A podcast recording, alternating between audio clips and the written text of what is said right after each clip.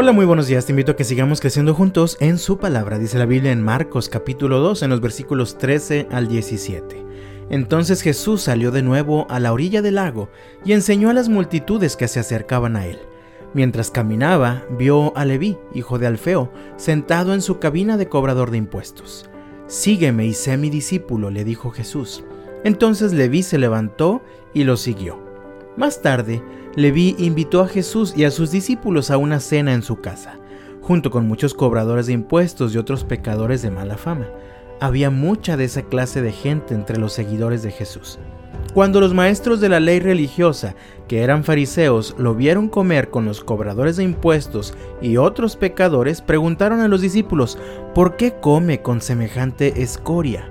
Cuando Jesús los oyó, les dijo, la gente sana no necesita médico, los enfermos sí.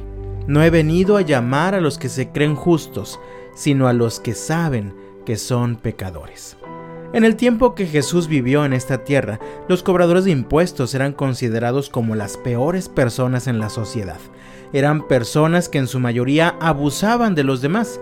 Piensa en el peor gobernante que te puedas imaginar y era justo como la mayoría de las personas pensaban de los cobradores de impuestos. Mateo era uno de ellos. Dice el pasaje que mientras Mateo estaba sentado en su cabina de cobrador de impuestos, Jesús lo vio y le dijo, levántate y sé mi discípulo. La respuesta de Mateo o Leví es asombrosa. Leemos en el pasaje entonces Leví se levantó y lo siguió. Después, Leví organizó una cena en su casa, a la que invitó a Jesús. Obviamente Leví también invitó a muchos de sus amigos, los cuales eran también cobradores de impuestos. Es interesante que Jesús, el Hijo Santo de Dios, no tuvo ningún problema con ir y cenar con todos ellos. Pero esto sí provocó críticas de muchos de los fariseos que vieron con quiénes estaba Jesús. Comenzaron a decir, ¿por qué come con semejante escoria? Jesús respondió, la gente sana no necesita médico, los enfermos sí. No he venido a llamar a los que se creen justos, sino a los que saben que son pecadores. He conocido a personas que creen que son muy malas como para que Jesús se fije en ellas. He conocido también a personas que creen que porque siguen batallando con ciertos hábitos pecaminosos o vicios desagradables, Jesús no se puede fijar en ellas. He conocido también a personas que creen que han hecho muchas cosas malas en el pasado y que por esto Jesús no se puede fijar en ellas.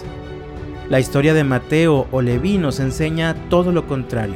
Sin importar qué tan bueno o malo pienses que seas o que hayas sido, o sin importar qué piensen las otras personas de ti, Jesús te está buscando.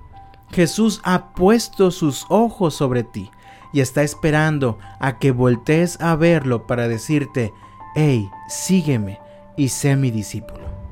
El desafío para ti es, mi amado, levántate y síguelo. Abandona cualquier camino que no te lleve a Dios. Arrepiéntete de tus pecados y sigue a Jesús. Que Dios te bendiga este martes y hasta mañana.